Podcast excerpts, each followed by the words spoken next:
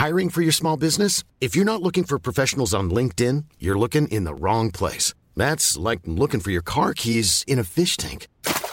LinkedIn helps you hire professionals you can't find anywhere else, even those who aren't actively searching for a new job but might be open to the perfect role. In a given month, over 70% of LinkedIn users don't even visit other leading job sites. So start looking in the right place. With LinkedIn, you can hire professionals like a professional. Post your free job on linkedin.com slash people today.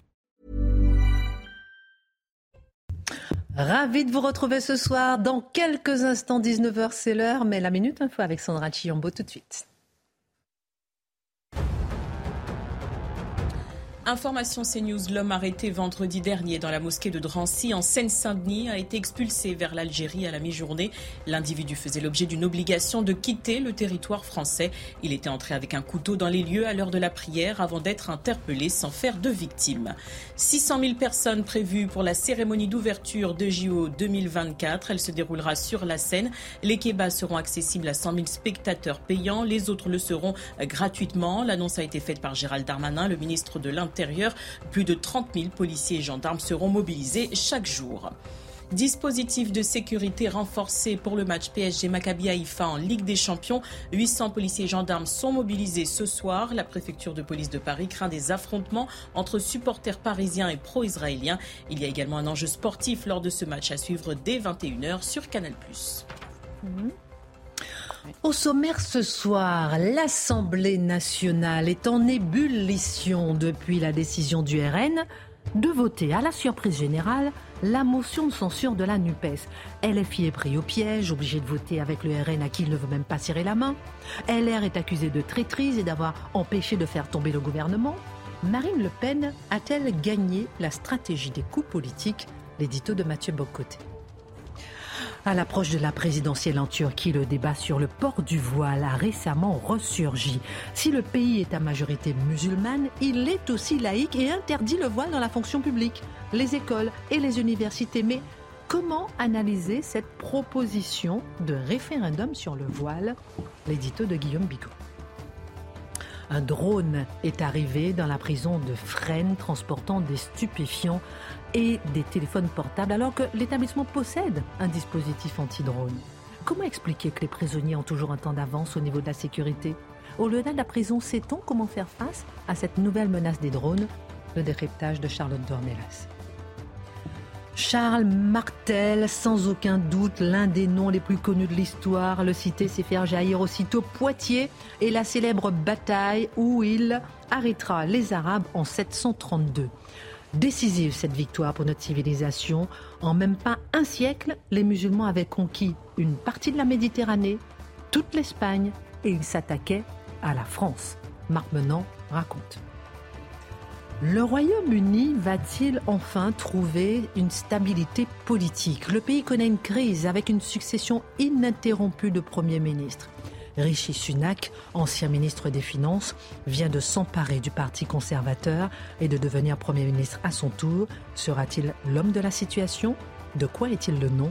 L'édito de Mathieu Bocoté. Une heure pour prendre un peu de hauteur sur l'actualité avec nos éditorialistes, c'est maintenant.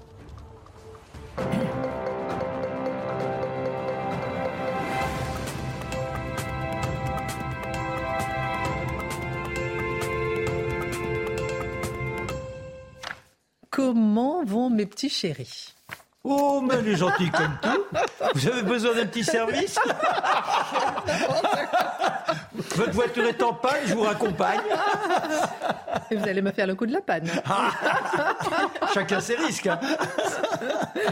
Les petits chéris, j'aimerais qu'on fasse un tour de table dans un instant, parce qu'on a vu à l'Assemblée nationale comment euh, rien ne va plus, si on peut se permettre l'expression. Jusqu'où faut-il aller dans le désordre politique Faut-il aller jusqu'au chaos? Qu'est-ce que le chaos? Certains politiques appellent au chaos, certains députés appellent au chaos. Qu'est-ce que le chaos? Faut-il le chaos?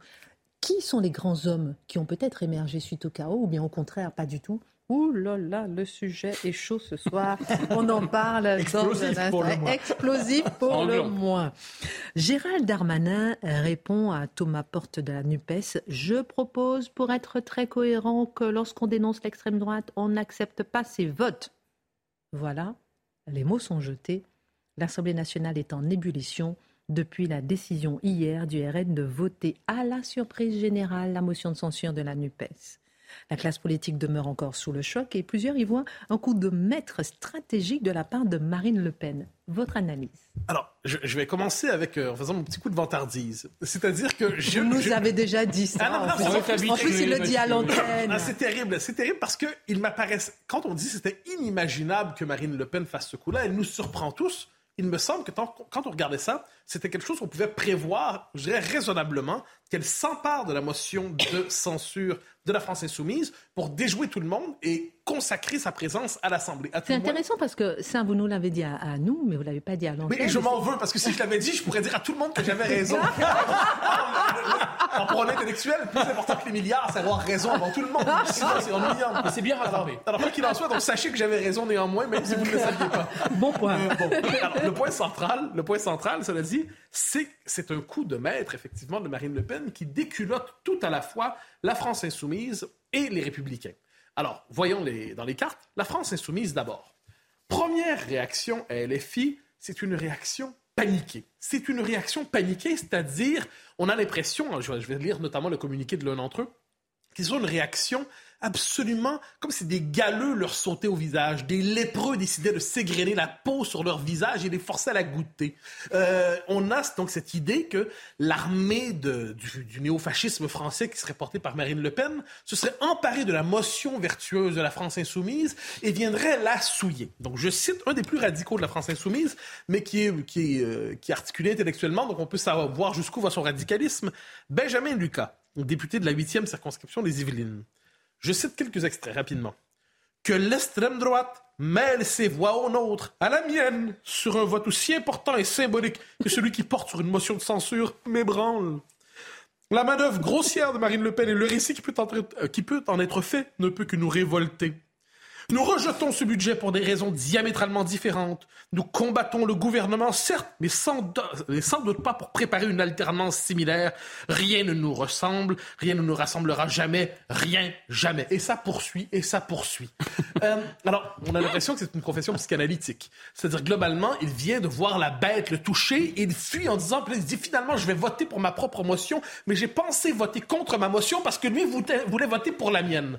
Comme je dis, cet homme a des problèmes à régler avec son psy. Mais, cela dit, c'est intéressant. Première réaction, réaction paniquée, réaction de dégoût. Réaction de dégoût, c'est comme ça qu'il faut dire. Ensuite, la France insoumise s'est reprise. Elle s'est reprise comment? En disant, mais finalement, le RN a presque fait notre jeu et nous a presque aidé à faire tomber le gouvernement. Et s'il y était parvenu, on aurait pu s'emparer du pouvoir ensuite. Mathilde Panot dit 50 voix. C'est ce qui leur a manqué pour censurer la Macronie. Qu'ils se le tiennent pour dit, leur gouvernement ne tient qu'à un fil. La NUPES est la seule alternative à leur monde de malheur. Et Jean-Luc Mélenchon euh, en rajoute, en rajoute. Il s'est désolé de voir ce gouvernement se maintenir grâce à l'appui de la droite. En un mot, il aurait, été le seul à pouvoir récupérer la situation. Caramba, encore raté. Euh, il, ne sera, il ne sera pas Premier ministre de la République. Alors, qu'est-ce qui est intéressant à travers ça? C'est que d'abord, panique, une vraie réaction de panique. L'impression d'être souillé par la présence du RN qui soutient leur motion. Ensuite, volonté de récupérer l'appui en disant, voyez, nous sommes capables de créer les conditions d'un renversement de la Macronie. Et par ailleurs, une volonté de laisser croire, alors que les sondages laissent croire autre chose, que, euh, que les seuls à pouvoir remplacer la Macronie dans le cadre d'une élection générale, mm. c'est la France insoumise. Et c'est ce que dit Jean-Luc Mélenchon, mais ça s'est planté comme nous le savons. Chez LR, la réaction est un peu différente. Et je pense qu'elle est paniquée sur un autre registre. Et elle se condense bien à le propos d'Éric Ciotti, ce matin chez Apolline de Malherbe, où il nous dit Voudrais-je un gouvernement? Donc, il présente l'espèce de, point de contact des, deux extrêmes dans sa logique. Voudrais-je un gouvernement avec Jean-Luc Mélenchon comme premier ministre, Sandrine Rousseau comme euh, ministre de la police des mœurs, et, euh, en effet, non. Et Marine Le Pen, ministre des Affaires étrangères. Alors là, ce qui est intéressant, c'est que dans l'esprit de Ciotti, la seule option, c'est une alliance de ces deux-là. Et puisqu'il redoute cette alliance des populismes de gauche et de droite, il dit non, nous devons donc nous extraire de ce jeu. Mais la question même de, pour se poser à lui, si le gouvernement tombe, si le gouvernement tombait, s'il fallait aller en élection, À quel moment Éric Ciotti, qui sur bien des points, a beaucoup de points de contact, disons-le, avec Marine Le Pen, avec Éric Zemmour, tout ça, c'est l'homme qui incarne, à tout le moins dans son discours, la possibilité théorique de l'union des droites. Mais il refuse la possibilité même de l'union des droites, donc il s'exclut du jeu au même moment. Mais il refuse de soutenir la Macronie tout à la fois. Donc, on voit que la, je reviendrai, mais la reconstruction de LR en ce moment s'opère sur le maintien du tabou de l'interdiction de l'union des droites. Donc, Ciotti nous dit finalement, finalement, nous préférons avoir la position du petit chat. C'est-à-dire qu'on va miauler méchamment contre le gouvernement et contre les oppositions pas gentilles, mais on refuse de participer à la construction d'une dynamique majoritaire, d'une dynamique d'alternance. Petit chat traître, ils sont accusés d'être traîtres. Mais oui, mais le problème, c'est qu'ils trahissent tout le monde. Ils finissent presque par se trahir eux-mêmes. C'est compliqué, la vie. Et ajouter à ça, Nicolas Sarkozy qui disait il y a quelques jours que la droite, quant à elle, doit accepter de nouer un pacte gouvernemental avec la Macronie, trouver son espace, appartenir à cette majorité. Alors, je demanderais qui parle pour la droite doit-elle s'allier avec l'un, s'allier avec l'autre, refuser toutes les alliances, être le pôle de la reconstruction d'une alternance imaginaire qui, pour l'instant, ne se laisse pas deviner? On voit pourquoi, au terme de cela, Marine Le Pen est celle qui a remporté la manche. Alors, en quoi euh, Marine Le Pen sort-elle justement renforcée de cette séquence? D'abord en montrant qu'elle n'est pas prisonnière d'une logique sectaire des oppositions. Elle ne dit pas ça c'est ma motion, ça c'est la vôtre et je ne vous touche pas, sale galeux. Elle dit un instant, il y a une motion d'opposition de censure. Si je m'y joins, j'ai une plus grande chance de fragiliser le gouvernement. J'ai une capacité de le mettre en échec, j'ai une capacité de le fragiliser et je ne suis pas sectaire. Moi, je suis capable de parler aux autres qui refusent de me parler. Quand on veut devenir l'opposition officielle, on dirait dans le monde anglo-saxon, quand on veut devenir l'alternance, quand on veut préparer, programmer le match de 2027, eh elle fait ce qu'elle doit faire et elle montre une véritable maîtrise du jeu parlementaire. Et ça, c'est important, surtout que le pouvoir en ce moment est davantage à l'Assemblée qu'à l'Élysée.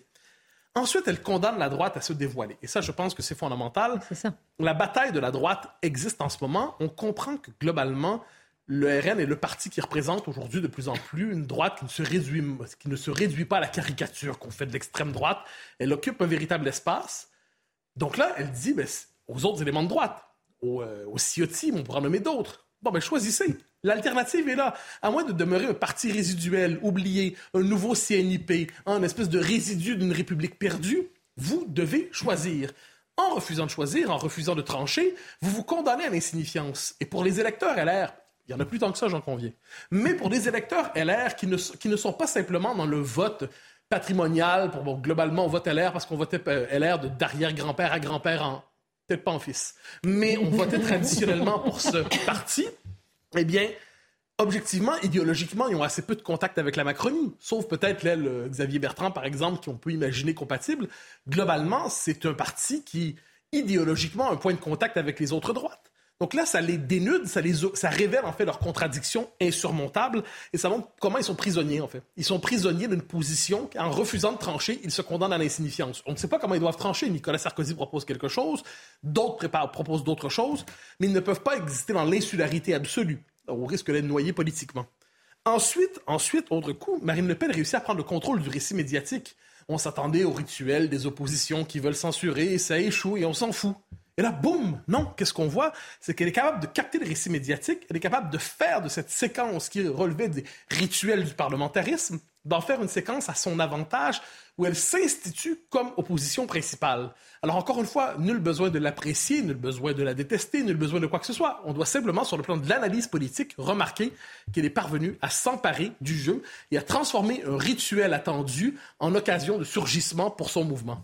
Avant ma dernière question, une petite question supplémentaire. Elle dit aussi, en passant, même pas peur à la dissolution. Ah ben ça, c'est très important, parce qu'on on le voit très bien. Elle nous dit, parce qu'elle se sait, ou elle se croit tout le moins, en position de croissance. En gros, elle dit, si vous... La dissolution demain, je vais croître et vous allez décroître. Donc, quand on a cette confiance, évidemment, c'est plus facile d'être très courageux. C'est quand on sait que si je mise tout, je gagne encore plus, ça peut donner envie d'être courageux. Et ce n'est pas la position des autres. Donc, on comprend qu'elle suppose, dans sa lecture des faits, qu'elle est dans une dynamique de croissance et ce n'est pas négligeable pour elle. Donc, ça, ça la pousse au courage et ça la pousse au, bon coup politique. Et qu'est-ce qu'elle annonce donc finalement euh, cette euh, prochaine séquence?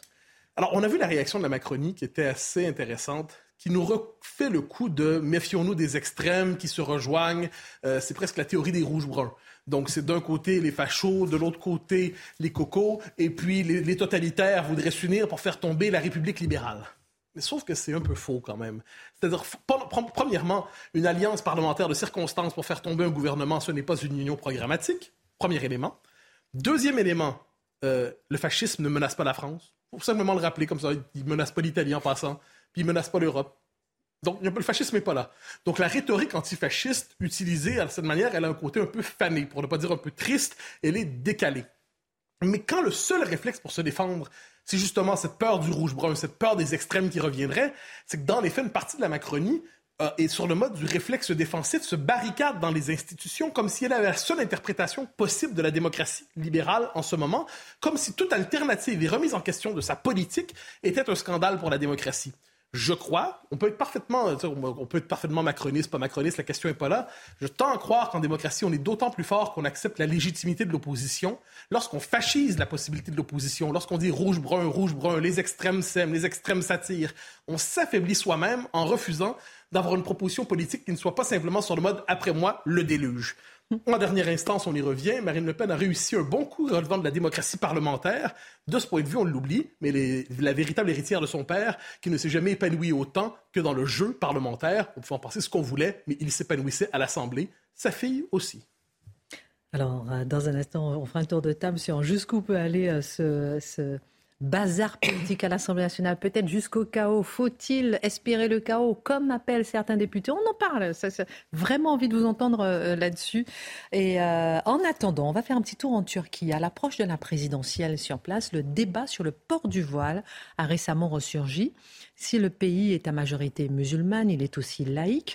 Pourquoi, Guillaume Bigot, le président Erdogan veut-il organiser un référendum pour défendre la liberté de porter le voile en Turquie? Alors d'abord, c'est un mystère, Christine, et la question, votre question est bonne parce que cette liberté de porter le voile en Turquie est absolument garantie. Alors elle est garantie depuis 2013, donc c'est une date assez récente. On va y revenir, mais c'est garanti. pourquoi est-ce qu'Erdogan veut d'une certaine façon, faire quelque chose d'absolument inutile, garantir un droit qui est déjà acquis là-bas, et que les femmes, parce que vous êtes policière en Turquie, vous pouvez être voilée, vous êtes militaire en Turquie, vous pouvez être voilée, vous êtes euh, lycéenne, étudiante, prof d'université, vous pouvez vous voiler. En fait, il y a deux raisons. La première, c'est qu'il y a toujours une sorte de peur que le kémalisme revienne. En fait, l'État turc a été fondé par un homme qui s'appelle Mustafa Kemal en 1923 sur le cadavre de l'Empire ottoman qui n'était autre qu'un califat, finalement un État religieux. Ce Mustafa Kemal, qu'en Turquie on appelle Atatürk, c'est-à-dire le père des Turcs, il a été extrêmement laïque plus laïque que la République française. Il a d'ailleurs donné le droit de vote aux femmes bien avant que le droit de vote aux femmes soit accordé en France. Il a retiré le chapeau traditionnel des Turcs qui s'appelait le fez, le petit chapeau rouge, interdiction, interdiction de porter le voile.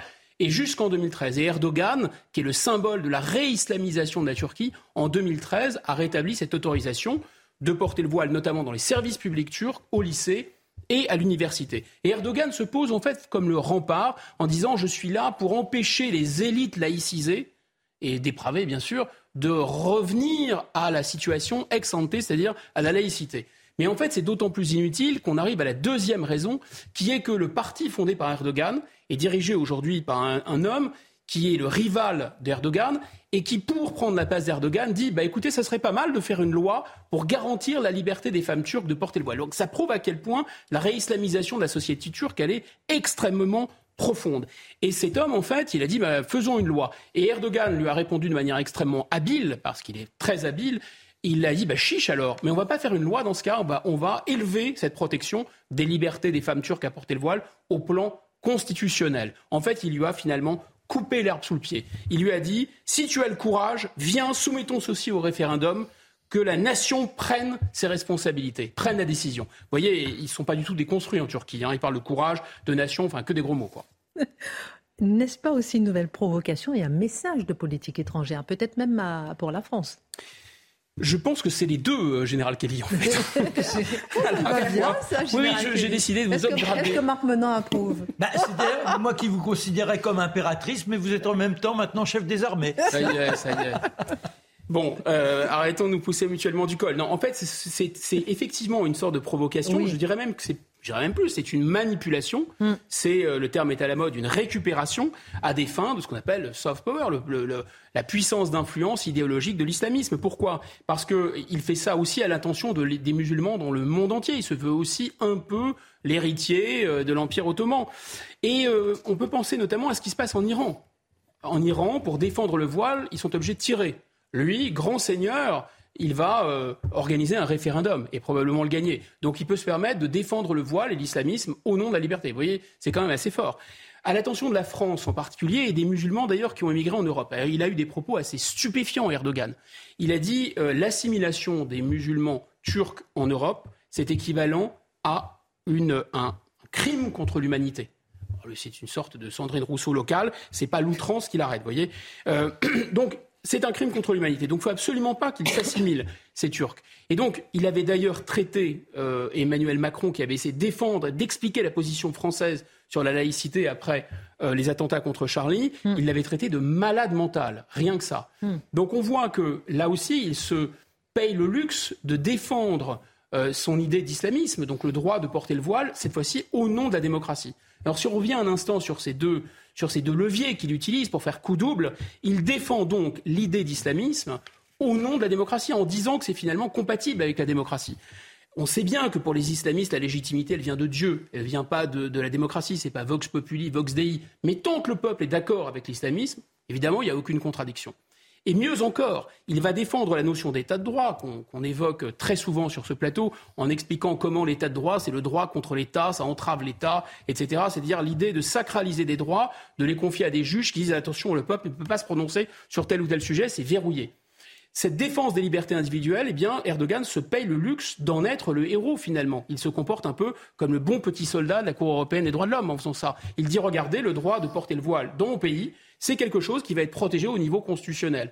Si on s'arrête un instant, on dit souvent que l'état de droit, c'est le droit contre l'État, ça paralyse l'État, mais il faut dire autre chose, que l'état de droit, ce concept-là, c'est vraiment le fait que le droit est contre la démocratie. Autrement dit, c'est défendre des libertés individuelles contre le pouvoir des libertés collectives, c'est-à-dire contre la liberté collective de la démocratie. Si demain, si, Erdogan, et je pense qu'il va réussir son référendum, impose ça à la constitution euh, turque, si demain les kémalistes arrivent au pouvoir, ils ne pourront plus faire ce que lui a fait en autorisant le voile. Ils pourront plus aller en, faire machine arrière, si vous voulez. ceci, au nom de l'état de droit, les kémalistes, s'ils deviennent majoritaires, n'auront pas le droit d'interdire aux femmes, dans les services publics, par exemple en Turquie, de ne pas porter le voile. Donc on voit bien cette tension entre état de droit et démocratie. Passionnant. Ne devons-nous pas tirer des conséquences de ce fait que Erdogan, en Turquie, euh, euh, propose justement un référendum? Nous aussi, est-ce qu'on doit organiser un référendum? Je pense qu'il faut, à mon avis, tirer des conséquences et de fait et de droit, d'une certaine façon. Et je pense qu'il faut limiter et il faut organiser, à mon avis, pas moins de deux référendums. Ah oui un premier référendum, probablement un référendum à l'envers, non pas pour interdire le voile, ça, à mon avis, ce serait une erreur tactique et probablement une erreur juridique aussi, mais au moins pour renforcer le principe de laïcité dans la Constitution. Alors ça, il y a une tribune récente dans le journal du dimanche qui préconisait de renforcer ce principe. Il est déjà présent dans la Constitution du 4 octobre 1958. Article 1er, la France est une république laïque. Et on pourrait aller dans l'article 4 qui parle des partis et dire que les partis doivent absolument respecter le principe de la laïcité. D'aucuns pensent qu'il faudrait créer un titre de la laïcité spécifique. En ce qui me concerne, je pense que ça ne suffira pas. Pourquoi ça ne suffira pas? Il faut, pour le comprendre, voir la différence qu'il y a entre la loi, ou disons le droit, et les mœurs. Les mœurs, c'est par exemple la politesse. Vous n'êtes pas poli, il n'y a aucune conséquence. Voilà, c'est tant pis pour vous. En revanche, si vous grillez un feu, eh bien là, vous violez les lois et vous violez le droit. Et donc, vous avez une force obligatoire, comme on dit. On peut vous forcer, vous obliger à respecter la loi et le droit. Force doit rester à la loi. Et en fait, on aura beau aujourd'hui renforcer autant qu'on veut les lois, passer de nouvelles lois, créer, faire en sorte que la laïcité soit protégée au niveau de la Constitution, tant que la force Tant que la loi n'est pas appliquée, il y a déjà des lois, mais elles ne sont pas appliquées. Des gens bousculent les lois, il n'y a pas de conséquences. ça, c'est un premier point. Ça, c'est un problème de courage. Mais il y a un deuxième problème, et on revient à cette idée de mœurs, c'est que les lois, même protégées par la Constitution, même protégées par l'État de droit, n'empêchent pas la transformation des mentalités, n'empêchent pas le changement des mœurs. Et donc là, il faudrait sans doute un deuxième référendum. Parce que je ne sais pas si vous vous souvenez de cette euh, pièce de théâtre de Bertolt Brecht, Arthur Oui, où le héros dit Écoutez, le peuple ne me plaît pas, changer le peuple.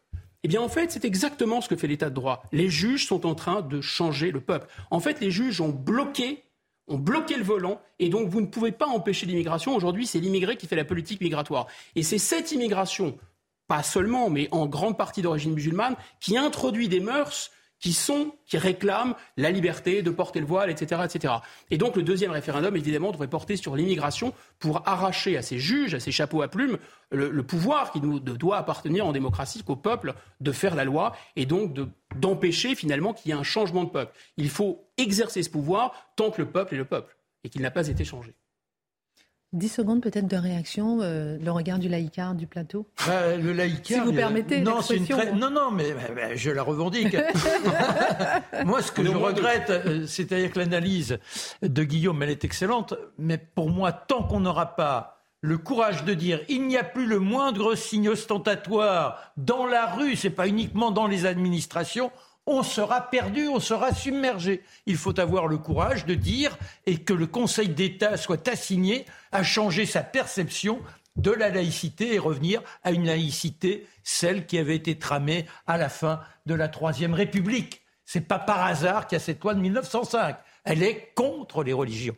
Merci beaucoup, messieurs, pour votre regard. quand je dis contre les religions, oui. contre l'affichage des religions, mais la liberté de croyance, pardon. Oui, liberté. On marque une pause? À tout de suite. Retour sur le plateau. Dans un instant, vous allez nous parler de Charles Martel qui a arrêté l'avancée des Arabes en 732. Après, on va voir la carte. Vous allez nous expliquer tout ça. Ça nous intéresse. Vous les a arrêtés net. 732, la bataille. On en parle dans un instant. La Minute Info, Sandra Thiambo.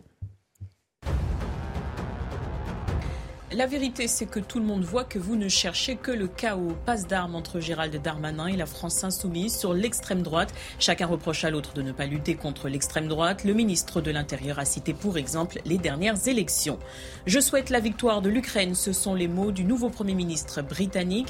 Il s'est exprimé lors de son premier discours en tant que chef de gouvernement. Rishi Sunak a réitéré le soutien du Royaume-Uni envers l'Ukraine. Il évoque une guerre terrible livrée par Moscou. L'Italie fait pleinement partie de l'Europe et du monde occidental. Giorgia Meloni l'assure. L'approche du pays est de faire mieux fonctionner la machine communautaire. La chef du gouvernement italien a présenté son programme de politique générale au Parlement. Elle s'est également engagée à bloquer l'arrivée des migrants en provenance d'Afrique. Excusez-moi, vous m'avez fait rire pendant la pub. Oh, euh, c'est encore notre faute. Oh,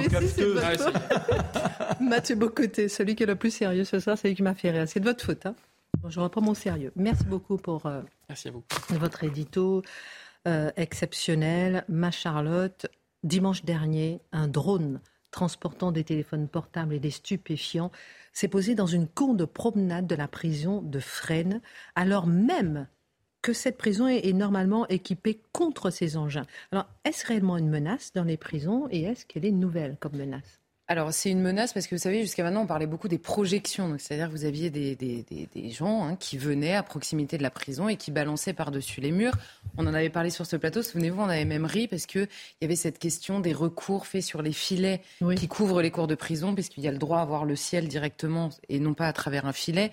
On était retombé dans les méandres du droit. Donc, il y avait cette question qui avait été très travaillée euh, dans les prisons. Et en effet, les drones, euh, ça n'est pas une menace nouvelle. On l'a vu avec ce drone. Alors, évidemment, ça a étonné tout le monde parce que euh, en février dernier, il y a le directeur de l'administration pénitentiaire qui avait lancé une grande opération de sécurisation des prisons, notamment de sécurisation du personnel pénitentiaire qui était agressé de plus en plus souvent dans les prisons, mais qui s'était penché également sur cette nouvelle menace des drones. Alors c'est quelque chose qui a dans la tête de toutes les forces de sécurité en France, notamment depuis les attentats de 2015, parce que vous savez qu'en parallèle, en Irak et en Syrie, on avait découvert que l'État islamique, notamment, avait utilisé des drones pour commettre des attentats. Alors imaginez que bon, le drone qui peut être jusqu'à un drone tueur, euh, quand vous cumulez euh, la technologie et le risque d'attentat, vous avez un peu le vertige rapidement. Donc c'est quelque chose qui avait été pris très au sérieux, notamment dans les prisons.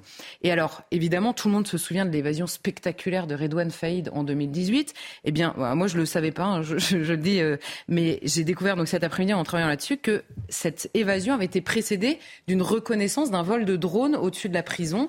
Donc on, l'avait vu à ce moment-là. Et à Fresnes en particulier, une enquête avait été ouverte en 2018 déjà parce que deux drones euh, avaient, euh, avaient survolé la prison et largué. Alors c'est euh, en général des téléphones portables, en effet de la drogue, des câbles, des câbles de téléphonie quelconque, des, des cartes SIM. Vous on avez... fait ses courses par drone. Voilà, on fait ses courses par drone. Vous avez même dans une... Là, il y a un, jeune homme de 19 ans qui vient d'être condamné à 20 mois de prison ferme quand même pour avoir justement largué notamment des produits cosmétiques en prison. Donc en plus, ces messieurs ont des courses très particulières. bon, très bien. Et, et, donc, même à Fresnes, c'était quelque chose qui était euh, habituel. Alors, lors de cette opération euh, de sécurisation, ils ont identifié les prisons. Il y avait déjà 15 prisons qui avaient des brouilleurs anti-drone. Et euh, là, ils ont, euh, on, va dire, étendu ce système de brouillage. Vous savez qu'il existe déjà pour les téléphones portables. Et ils l'ont étendu aux drones parce que, euh, alors là, je suis pas une technicienne, mais j'ai fini par comprendre ce qui se passait. C'est qu'un drone, vous ne pouvez pas, seules les forces militaires en zone de conflit ont le droit de tirer sur un drone pour le détruire. Hmm. Pourquoi? Parce que si par hasard il y a une charge explosive sur le drone et que vous le détruisez au-dessus d'une foule ou au-dessus de la prison, vous pouvez évidemment avoir de gros problèmes euh, euh, au moment de la chute de l'objet ou de l'explosion euh, du drone. Donc l'administration pénitentiaire n'a pas le droit de tirer sur les drones, elle est obligée de les immobiliser ou de les faire retourner à l'envoyeur, entre guillemets, et ça, seul le brouillage donc le brouillage entre la télécommande, celui qui a la télécommande et le drone. Vous pouvez brouiller les ondes entre les deux et donc le drone ne répond plus. Euh, et voilà euh, ce qui est installé, on va dire, dans les prisons. Et alors là, on se dit, mais puisque ça a été installé à Fresnes notamment, comment est-ce possible? Alors je n'ai pas la réponse. Une enquête a été ouverte, qu'on attendra la fin de l'enquête. Mais le syndicat FO Justice nous donne peut-être une piste. Ils ont évoqué, eux, une délinquance qui ne cesse d'évoluer techniquement. Or, on découvre que les drones commercialisés, la plupart du temps, marchent, euh, enfin, fonctionnent avec en effet une télécommande et donc une liaison entre celui qui commande le drone et le drone lui-même. Mais il existe désormais des drones que vous pouvez programmer. Donc vous programmez le voyage du drone et il n'y a plus de lien entre vous et le drone puisque le voyage est simplement programmé et là le brouilleur devient inefficace. Alors je ne sais pas si c'est ça qui s'est passé à Fresnes ou si le système a été défaillant, mais c'est par exemple une possibilité. Et là, on comprend que c'est exactement comme avec les projections, c'est exactement comme avec la délinquance de manière générale. Les délinquants vont beaucoup plus vite que tout ce qu'on peut imaginer pour euh, essayer de les contrer. Alors, les prisons ne sont pas les seules concernées par une possible utilisation malveillante de ces engins. On en parle beaucoup en Ukraine, mais aussi le nombre a explosé en France. Oui, alors c'est vrai qu'on avait, je vous parlais de l'État islamique tout à l'heure, mais on a, euh, on en parle là en Ukraine. Alors en Ukraine, c'est un peu particulier parce que euh, on a parlé ces derniers jours beaucoup des drones iraniens qui ont été livrés euh, à la Russie notamment. Alors les drones iraniens, c'est des, ce sont de très gros drones qui sont lestés avec des charges explosives et qui volent à 3000 mètres du sol et qui font des chutes vertigineuses. Alors là, euh, vous pouvez absolument euh, rien faire. En tout cas, pas, euh, c'est pas du tout le même, le même genre de drone. Mais en effet, ces dernières années, on a eu l'usage des petits drones kamikazes. Alors là, ça, ça fait très peur, par exemple, aux forces de sécurité, parce que ce sont de petits drones kamikazes donc, qui peuvent voler en essaim. Alors là, vous en avez je ne sais pas combien à gérer en même temps. Et ça, on l'avait découvert lors de l'attaque en 2020 de l'Azerbaïdjan sur l'Arménie. Ils avaient utilisé notamment cette technique. On a aussi l'utilisation en Ukraine, euh, là encore, dans le conflit de drones commerciaux, donc ceux que, vous pouvez même acheter euh, euh, tous les jours, pour la reconnaissance ou le ciblage. Ça, c'est quelque chose qui est beaucoup étudié, même en France. et entre 2017 et 2021, vous le disiez juste là, on est passé de 400 000 à 2,5 millions de drones commerciaux en circulation en France. Alors évidemment, tous ne sont pas à usage malveillant. Il y a beaucoup de gens qui utilisent des drones pour aller euh, filmer leur réunion de famille, euh, une manifestation, faire des images, un clip magnifique, du cinéma. Euh, voilà, tous ne sont pas faits pour bien le jardin la vie. du voisin. Oui, ou leur voisine. Oui, ou leur voisine. Bah, Mathieu, on ne peut pas tous savoir de l'usage de votre drone. Hein, Est-ce que tu veux tes drones Il a l'habitude. comme l'utilisation a explosé, évidemment, les prix ont baissé. Et là, vous trouvez un drone moyen et assez performant. Vous le trouvez entre 300 et 1000 euros. Vous comprenez bien que pour des trafiquants, c'est anecdotique par rapport à la palette de possibilités que ça peut offrir. Et alors, on parle beaucoup du risque terroriste avec ces drones, mais finalement, ça sert la délinquance plus ordinaire. Et alors là, il y a plusieurs histoires récentes en France. Octobre 2020, contrôle sur un péage, les, contrôles aléatoires, hein. on trouve dans le coffre deux pains d'explosifs militaires, un dispositif de mise à feu à distance et un drone. Donc ça vous laisse imaginer que l'imagination délinquante va vite. Août 2021, c'est les surveillants de la prison de Nîmes, cette fois-ci, qui découvrent un drone, alors là, qui s'est craché dans l'enceinte de l'établissement. Il y avait euh, bon, notamment du tabac à chicha, mais un kit d'évasion dans ce drone-là. Donc vous voyez que vous pouvez livrer exactement ce que vous voulez. Et janvier 2022, plus récemment, euh, trois hommes ont été interpellés euh, par les gendarmes cette fois-ci. Ils étaient suspectés d'avoir effectué des repérages à l'aide de drones pour voler des automobiles de luxe. Bon, tout ça pour dire qu'en clair, les drones peuvent servir tout le terrain de la délinquance. En réalité, ils peuvent servir absolument à tout. Et on découvre, on, avait l'habitude de voir les drones euh, qui peuvent livrer une poche de sang euh, euh, en haute altitude, en montagne, pour aller sauver quelqu'un. on avait l'habitude de voir les drones comme quelque chose d'extrêmement positif, ce que c'est dans plusieurs cas. Mais il y a évidemment toujours la face noire de la, de la technologie que l'on découvre avec les drones en prison. Alors Charlotte, on pense forcément au-delà de nos vies quotidiennes au JO 2024, par exemple.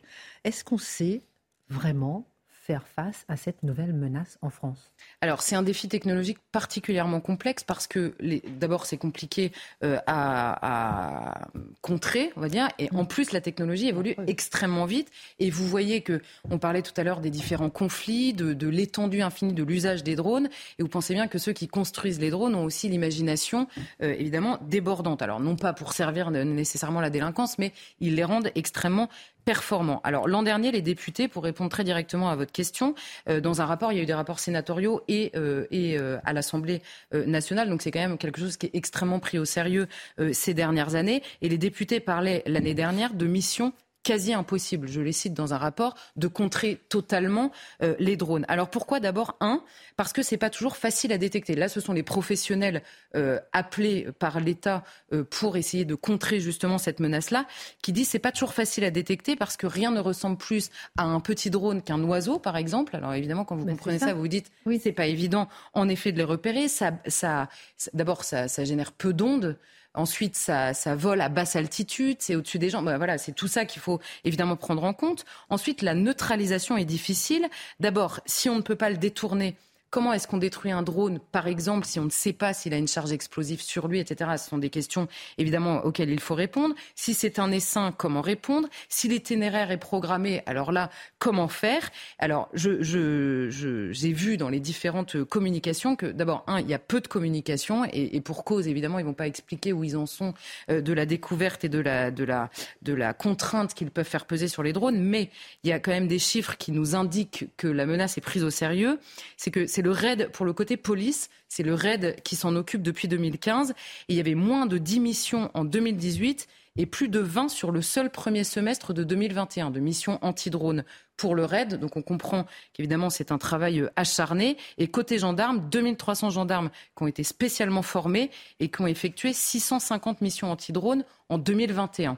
Et par ailleurs, en début d'année prochaine, le ministère des Armées, là, qui a signé un contrat il y a neuf mois, euh, doit recevoir les six premiers systèmes de lutte anti-drone, justement, notamment en vue de la préparation à la fois de la Coupe du Monde de rugby et des Jeux Olympiques, sur lesquels pèse une menace très forte. Alors, il y a beaucoup de justement de, ceux qui réfléchissent et qui travaillent sur euh, cette euh, sur cette euh, lutte anti-drone, on va dire, qui disent il y a beaucoup d'étapes qui ont déjà été franchies, il y a beaucoup de choses qui savent faire, notamment les brouilleurs sont désormais assez efficaces et on comprend surtout que le travail est acharné pour aller encore plus loin. Et alors là, je vous cite quelques quelques, euh, quelques trucs, on va dire, sur lesquels ils travaillent. Il y a le laser pour griller le drone, par exemple. Donc c'est vraiment des, la technologie, ça avance dans les deux sens à une vitesse complètement folle. Un lâcher d'ondes puissant, donc vous mettez une énorme boule, la description c'était une énorme boule, qui lâche des ondes extrêmement puissantes, qui bloquent toute possibilité de, pour le drone de se mouvoir. Et il travaille également sur des drones intercepteurs qui pourrait jeter des filets sur le drone. Donc vous ne le tirez pas, vous ne risquez pas de faire exploser euh, le drone s'il y a une charge explosive, mais vous le prenez dans vos filets. Enfin, vous voyez que ça travaille sec d'un côté comme de l'autre. Excellente enquête de Charlotte Dornella sur le drone. Merci euh, infiniment. Euh, dans un instant, on fera un tour de table, puisqu'on a appris par exemple que le projet de loi sur la programmation des finances publiques pour 2023 à 2027 vient d'être rejeté. Le RN et LFI s'en félicitent. Une victoire supplémentaire contre la majorité présidentielle, tweet Hélène Laporte du RN. Victoire, nouvel échec cuisant pour la Macronie, tweet Mathilde Panot, 309 voix contre 243 pour. La question que je vais vous poser dans un instant après votre excellente chronique, euh, grosse instabilité euh, politique à l'Assemblée nationale. Jusqu'où faut-il aller Faut-il aller jusqu'au chaos? Qu'est-ce que le chaos? Plusieurs députés appellent au chaos. J'ai envie de vous entendre là-dessus. En attendant, Charles Martel a arrêté l'avancée des Arabes, l'invasion des Arabes. Comment expliquer tout ça? C'était en 732. Alors, déjà, les musulmans, à quel moment apparaissent-ils? Bah, C'est avec Mahomet. La date de naissance de Mahomet, c'est à peu près 570. La grande révélation, c'est dans la grotte en 610 mm. et il meurt en 632. Nous sommes donc en 732. Là, on va les bloquer à Poitiers, juste à côté de, Poitiers, à 20 km de Poitiers. Mais ils ont déjà envahi toute une partie de la Méditerranée en même pas 80 ans, vous vous rendez compte?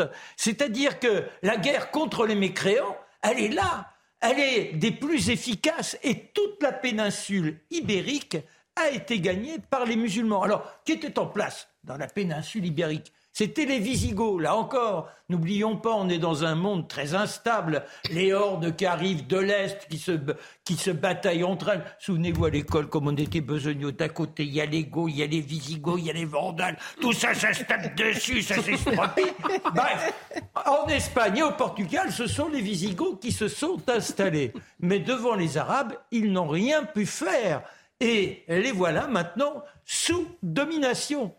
Il faut dire qu'au départ, eux avaient cherché à imposer l'arianisme. Qu'est-ce que l'arianisme? Eh bien, c'est une variante du catholicisme où on ne reconnaît pas Jésus comme étant l'incarnation de Dieu, mais comme étant le Fils de Dieu. C'est hmm. bien sous votre contrôle. Voilà. Une hérésie. voilà. Et à partir de là, euh, le catholicisme n'avait pas. On était chrétien, on était catholique, mais vous voyez, avec des croyances différentes. Peut-être que ça a facilité la mise sous contrôle des esprits.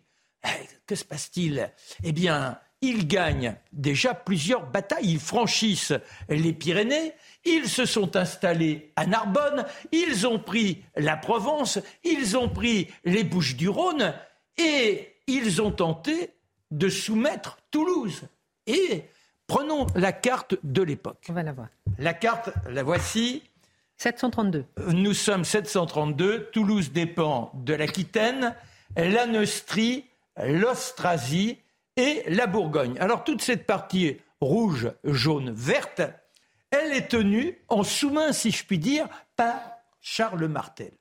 Là encore, soyons rapides, Dagobert n'avait pas eu de descendance capable d'être sur le trône et étaient apparus les maires. Les maires, ce sont donc des intendants qui gouvernent avec euh, des petits fantoches.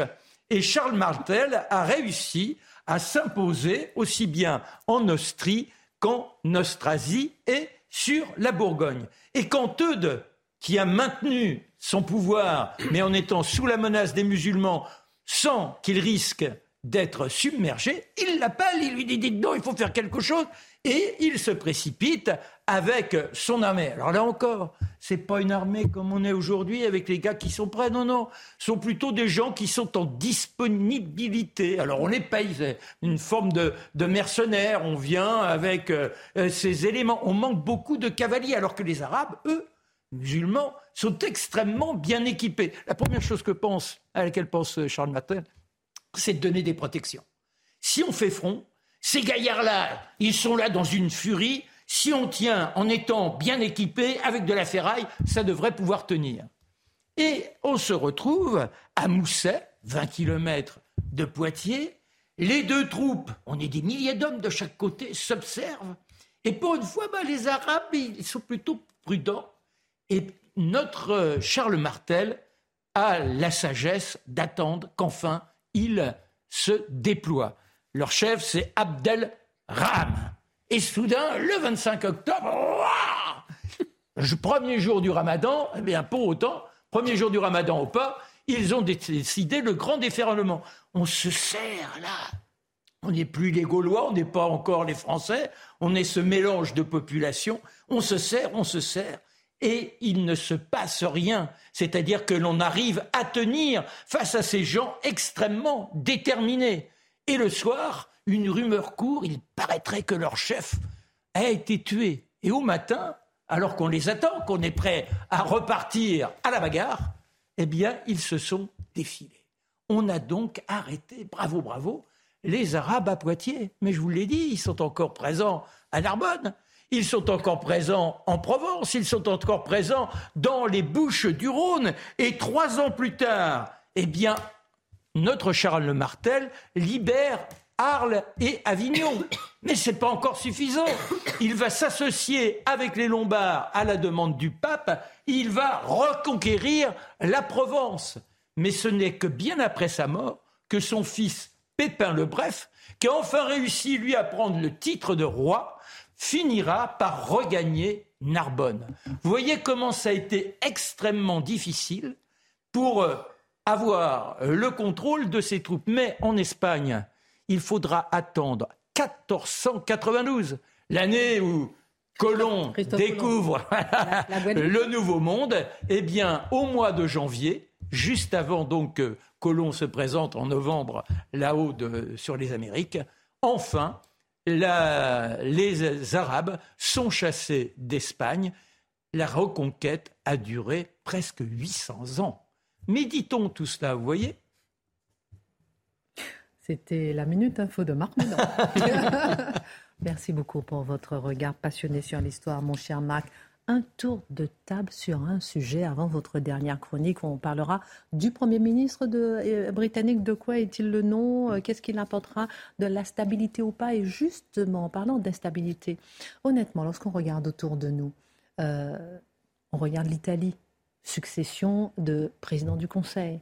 On regarde le Royaume-Uni, on en parlera tout à l'heure, succession de chefs de gouvernement. On regarde un peu la Belgique aussi, qui a connu beaucoup de soubresauts.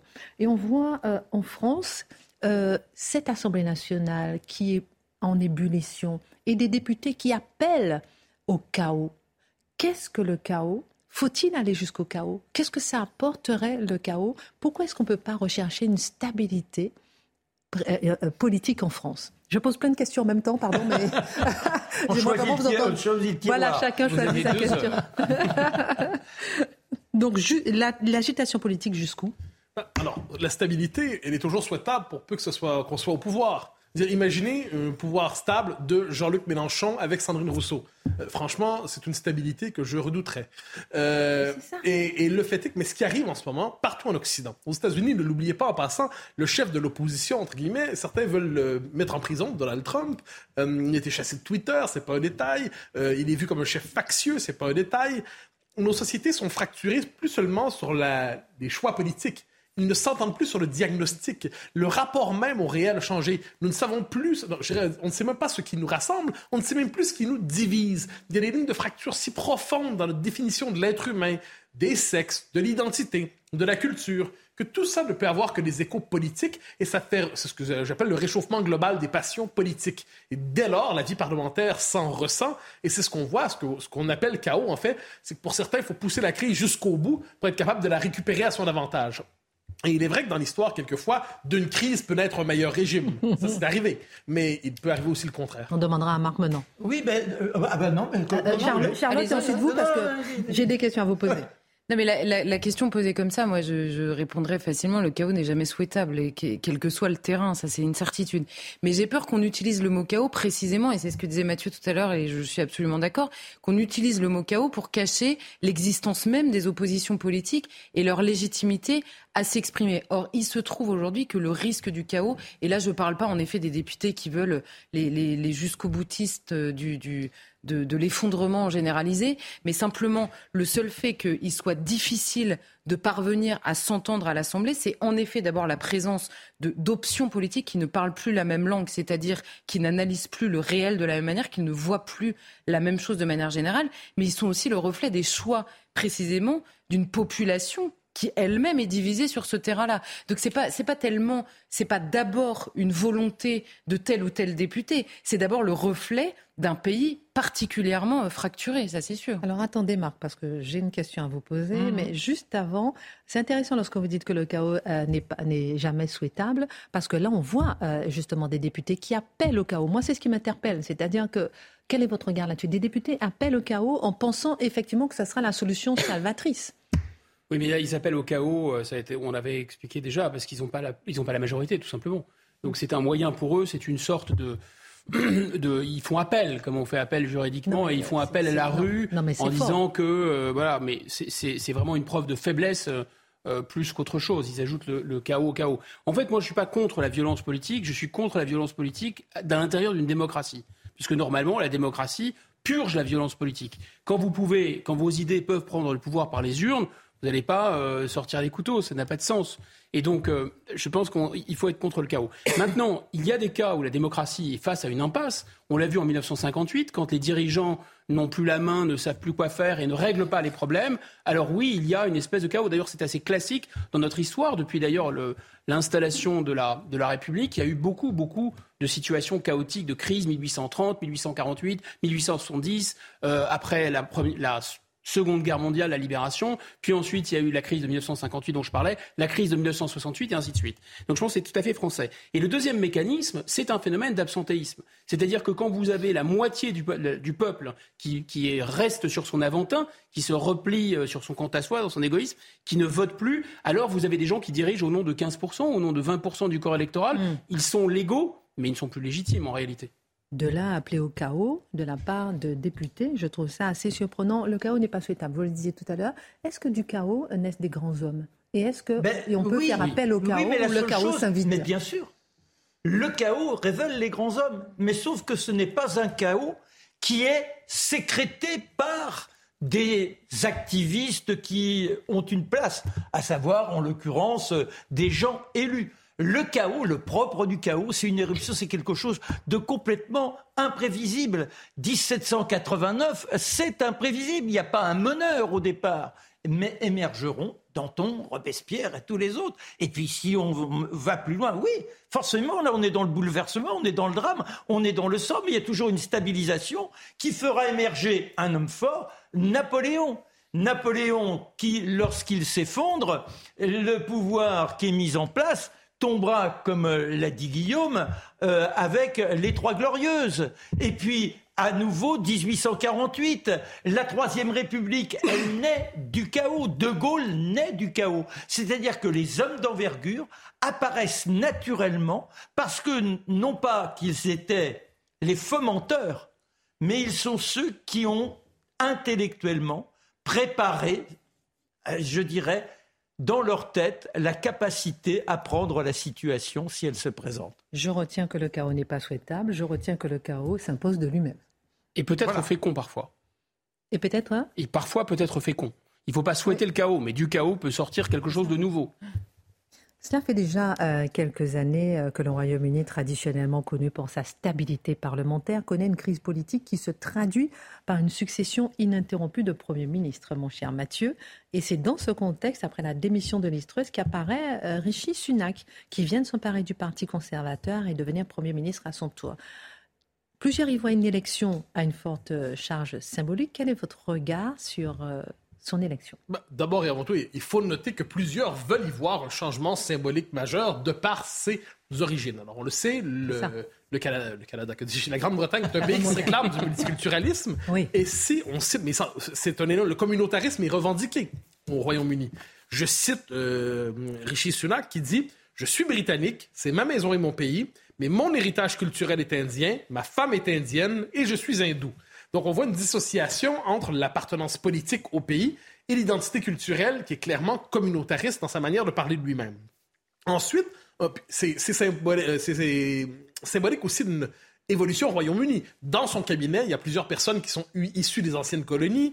Euh, le maire de Londres, Sadiq Khan lui-même. Donc, on voit les effets du changement démographique en Grande-Bretagne mordre sur la représentation politique. Ça, c'est on le constate. C'est surtout ce qu'on constate partout ailleurs. J'arriverai sur ses idées politiques parce que c'est pas un détail non plus. Euh, Joe Biden, qui était tout heureux de dire c'est merveilleux sur l'élection, et bon, il a vu que c'était quelqu'un d'origine étrangère, mais il savait pas vraiment son nom, donc il lui en a donné un nouveau. Il a félicité Rachid Sanouk. Bon, on peut toujours l'appeler, on pourrait l'appeler, je sais pas, euh, lui inventer un nouveau nom, mais on comprend qu'il veut dire que c'est d'origine étrangère, et pour lui, c'est merveilleux. Jean-Marc Four, directeur de la rédaction de France Inter, a lui aussi proposé son interprétation. Il dit oui, c'est une figure du néolibéral, le souverainisme néolibéral britannique. Oui, c'est un multimillionnaire, presque milliardaire, mm. mais la Grande-Bretagne nous donne un exemple à la France avec son élection. Pourquoi? Parce que c'est un homme justement qui revendique ses origines, qui les met de l'avant. C'est d'ailleurs l'effet d'une politique prise par David Cameron, l'ancien chef du Parti conservateur, qui avait utilisé des quotas pour femmes et des quotas pour les minorités ethniques pour assurer leur promotion. Donc, nous dit le directeur de la rédaction de France Inter, la Grande-Bretagne donne un exemple à la France. Et si on appliquait le même modèle ici, on pourrait dire que le président devrait être marocain ou euh, algérien, dit-il. Et ce qui est intéressant, c'est que là, on parle de ses origines, on parle de sa couleur de peau, on parle de sa religion, mais on prend chaque fois la peine de nous... Et lui-même nous dit, oui, bon, c'est sûr que c'est un néolibéral, très marqué, c'est la, droite, euh, la droite d'ordre libéral dans un sens, mais c'est secondaire. Même si on est de gauche, d'abord et avant tout, pour nous, aujourd'hui, ce qui est important, c'est la représentativité euh, ethnique sous le signe du multiculturalisme. Donc les origines sont plus importantes que sa politique. Par ailleurs, mm. par ailleurs, euh, dans le commentaire un peu partout dans le monde anglo-saxon, c'est aussi ce qui ressort parle seulement de l'origine, très peu de sa ligne, et pourtant sa ligne n'est pas sans intérêt. Alors justement, quel est son profil idéologique? Alors si on le résume, on peut dire qu'on est devant une forme de souverainisme britannique, c'est-à-dire qu'il était favorable au, Brexit, et certains lui reprochent d'ailleurs. Il était favorable au Brexit, mais c'est un souverainisme très, euh, je dirais, néolibéral, j'utilise pas ce terme-là euh, fréquemment, mais en gros, il nous dit le, Brexit aurait permis à la Grande-Bretagne d'être une plateforme pour se projeter dans l'économie mondialisée. Mm-hmm. Et effectivement, quand on regarde son profil, le type est un multimillionnaire, 720 millions, c'est quand même beaucoup, hein, mm-hmm. euh, avec son épouse. Euh, c'est l'incarnation davantage que d'une identité ethnique, c'est la figure des élites mondialisées. Mm-hmm. Il avait une carte verte pour travailler aux États-Unis, il a des origines un peu partout. Lui-même se voit davantage comme l'incarnation des nouvelles élites mondialisées. Et son profil idéologique, il faut le dire, donc c'est... Euh, en gros, il veut une, politique d'austérité maximale en Grande-Bretagne pour sauver les finances publiques, hausser les impôts s'il le faut. Et c'est représentatif. Le riche, hein, pardon. Oui, mais c'est représentatif. Mais c'est représentatif d'une tension dans le Parti conservateur britannique. D'un côté, Boris Johnson, qui était le porteur d'une ligne nationale populiste, conservatrice, plus nationale populiste, mais à l'anglaise. Hmm. Davantage dans le style que dans la politique, davantage dans le discours que dans les décisions politiques. Et lui représente une droite plus classique, on pourrait dire plus traditionnelle, néo-thatchérienne. Donc la guerre des droites qui traverse tout le monde occidental traverse aussi le Parti conservateur britannique. Je note, cela dit, que selon les systèmes électoraux, il arrive que ces droites parviennent à coopérer dans le même parti, c'est la Grande-Bretagne. Il arrive qu'ils parviennent à se fédérer en plusieurs partis, c'est l'Italie. Il arrive qu'ils jouent à la guerre civile à répétition, c'est la France. La minute info, ensuite j'ai une question. Quelle leçon à retenir au-delà, justement, des Britanniques? Mathieu Devez. Le projet de la NUPES d'une taxation des superprofits ne remplit pas les conditions selon le Conseil constitutionnel. Il avait été saisi le 26 septembre par Yael Braun-Pivet, la présidente de l'Assemblée nationale. La gauche souhaitait obtenir un référendum d'initiative partagée pour taxer les profits réalisés par certaines entreprises en cette période d'inflation. L'Assemblée nationale rend hommage aux gendarmes tués sur la 13 la nuit dernière dans l'heure. Un gendarme de 47 ans est mort, percuté par un camion au cours d'une interpellation de trafiquants de drogue. Tous les députés se sont levés applaudi pendant plusieurs secondes. Le gendarme faisait partie de la section de recherche de Rennes et était père de quatre enfants. Le gouvernement annonce une feuille de route pour améliorer et garantir la sécurité à la chasse. Parmi les pistes envisagées, l'instauration d'un délit d'alcoolémie. Une phase de concertation va être engagée avec les différents acteurs, notamment les fédérations de chasseurs. Quelle leçon à retenir au-delà des frontières britanniques? C'est un peu en lien avec la question que vous posiez plus tôt sur le chaos un peu partout. Ah Regardez partout dans le monde occidental, nous quittons le temps de la politique consensuelle, où globalement le désaccord était de gestion plutôt que d'orientation. Longtemps, centre-gauche, centre-droit, on s'échangeait les postes, on s'échangeait les réseaux de pouvoir, mais les orientations étaient fixées. Regardez ce qui se passe un peu partout. Nos sociétés sont fracturées comme jamais. Des orientations contradictoires sont visibles. Et il y a une forme de soulèvement populaire qui s'exprime, que certains nomment populisme. Et ce soulèvement n'est pas toléré par les élites. Euh, et on, l'a vu aux États-Unis avec quoi qu'on pense de Donald Trump. C'était un soulèvement en 2016 qui a surpris tout le monde et ça a pris des années au système à être capable de mater cette révolte. Ils y sont parvenus. Le Brexit. On a toléré le référendum en étant persuadé qu'on allait le gagner. Le gagner, c'est-à-dire battre le Brexit. Surprise, le peuple a trouvé le moyen de voter pour le Brexit. Pendant plusieurs années, vous le noterez, les élites britanniques et européistes ont tout fait pour empêcher le Brexit de se faire. Et une fois qu'il s'est fait, on s'est dit que les Britanniques devaient payer payer, payer pour avoir osé mal voter. Regardez ce qui se passe en Italie. Victoire d'une coalition en désaccord avec l'idéologie dominante, on dit que le fascisme est de retour. En fait, ce qu'on voit, c'est que partout, les partis sont traversés par de nouvelles lignes idéologiques, des nouvelles lignes idéologiques profondes, et entre les vieilles droites et les droites qui surgissent aujourd'hui, il y a souvent beaucoup plus de points de fracture que de contact. Ce qui est certain, c'est qu'on doit repenser notre géographie politique mhm. européenne et occidentale aujourd'hui. De nouvelles options émergent. Et pour ce qui est de ce monsieur euh, qui vient d'émerger, M. Sunak, j'ai l'impression que c'est une phase de transition à l'intérieur même du Parti conservateur. D'ailleurs, il n'est pas dit que Boris Johnson ne rêve pas à son retour avant même les prochaines élections. La Grande-Bretagne a une politique italienne ces temps-ci. Merci beaucoup Mathieu, merci à tous. À tout de suite Pascal Pro.